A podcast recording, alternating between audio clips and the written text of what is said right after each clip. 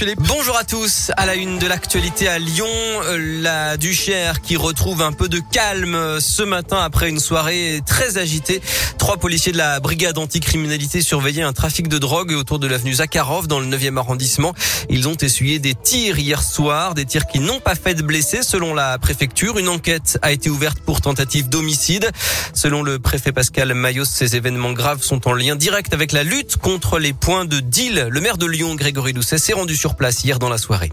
Fin de l'intervention ce matin du GIGN et des pompiers aux Ardillas dans le nord du département du Rhône. Un forcené retranché à son domicile depuis hier soir a été interpellé selon la préfecture. Aucun blessé n'est à déplorer.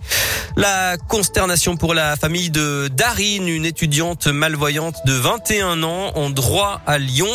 Selon le progrès, elle s'est fait voler jeudi son sac à dos qui contenait notamment son ordinateur en braille ainsi que sa canne dans le quartier de la Guillotière dans le 7e arrondissement. Son frère a lancé un, appel sur les réseaux sociaux pour tenter de l'aider. Et puis après euh, Pfizer, l'agence européenne des médicaments approuve le vaccin Moderna pour faire la troisième dose de vaccin pour les plus de 18 ans. Il reste maintenant à chaque pays à le valider. En France, c'est la haute autorité de santé qui devra trancher marché. On continue avec ce projet unique au monde expérimenté à Lyon. En ce moment, la ligne bleue vise à rendre le métro plus accessible aux personnes autistes pour lesquelles prendre les transports en commun est parfois impossible entre le bruit, la foule et le trop plein d'informations.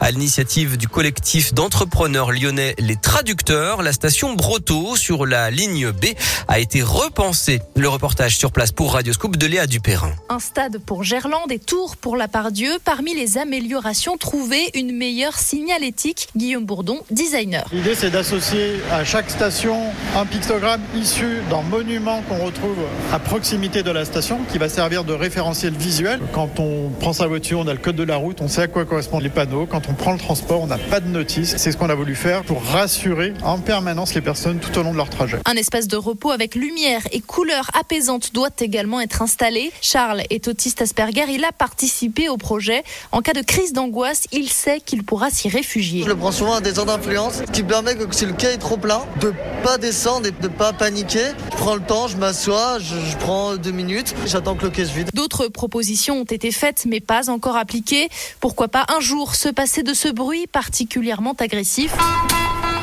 L'expérimentation commencera au mois d'avril. Et avec euh, l'objectif d'étendre ce projet aux autres stations du métro, à condition bien sûr que les retours des personnes concernées soient positifs.